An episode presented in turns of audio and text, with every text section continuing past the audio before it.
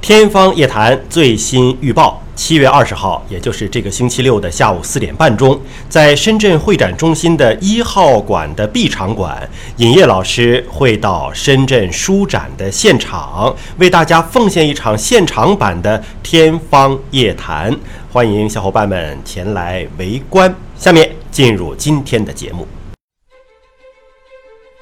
《天方夜谭》，说你听得懂的生命科学。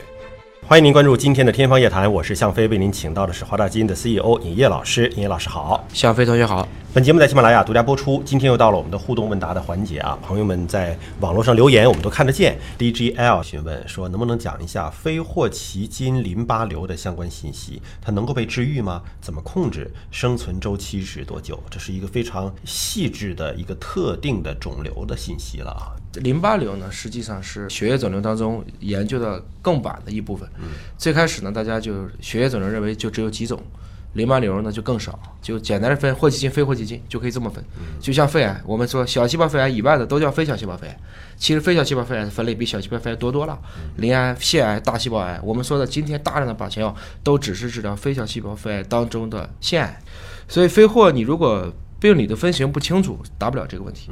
它有非常多各种各样的种类，因为淋巴瘤呢，它是主要是免疫系统的啊，免疫系统又是循环系统，所以这个过程中呢，如何做好正确的一个病理的分类，这个是很看本事的。对我这边遇到过非常多的案例，其实就是辨别不了这到底是肿瘤还是炎症。哦，连肿瘤和炎症都分不分不清，在淋巴瘤上分不清，因为本身它就是管发炎的。嗯，很多的克罗恩病和结直肠癌和结直肠炎这几个病，有的时候不是把大体，就是把那个做手术切了以后，根本辨别不了。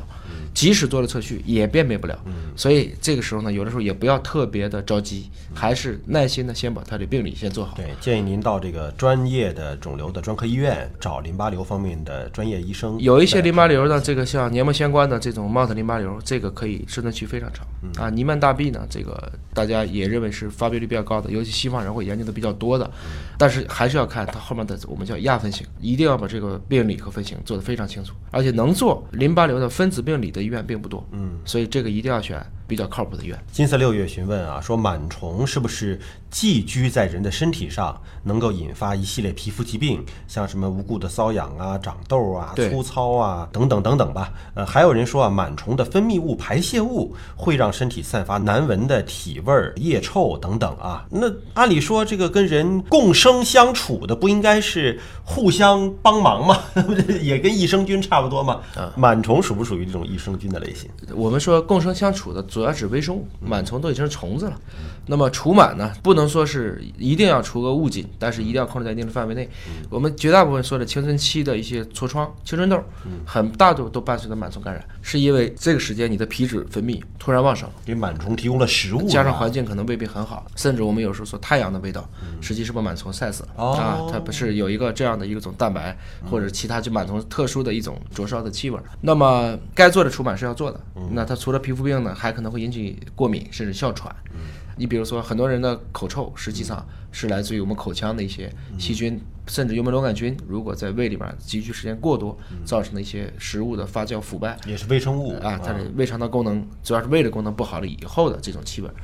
所以整体来讲，保持一个相对清洁的习惯还是重要的。尤文图斯询问啊，说宝宝两岁以前是不是不能看电视？是真的吗？我觉得两岁干嘛给他看电视？那太小了吧，这个也。没什么必要，但现在不是看电视的问题，是更多的是直接给个手机了，那个可能更麻烦。绝大部分来讲呢，就拿我们中国的这个幼儿园现在说的，小班儿连续看电视不超过十五分钟，中班儿不超过二十分钟，大班儿不超过三十分钟，小班儿都已经至少是三岁以上了吧。我觉得那个有点是家长偷懒儿，是不是？孩子一哭一闹，给个手机，给个电视，然后就不哭不闹了，然后家长干别的去了。是，将来就麻烦了。觉得这这个还是不需要这样啊。白一饼又来询问了，他说啊，看到新闻有一个磁悬浮心脏，是真的吗？以前没听说过呀。新闻里说这个技术啊，相对以往的人工心脏更加的安全可靠。您能不能帮我们分析分析这里边的科普的奥秘啊？磁悬浮心脏，我是看到了那个视频那个图啊，就感觉是个。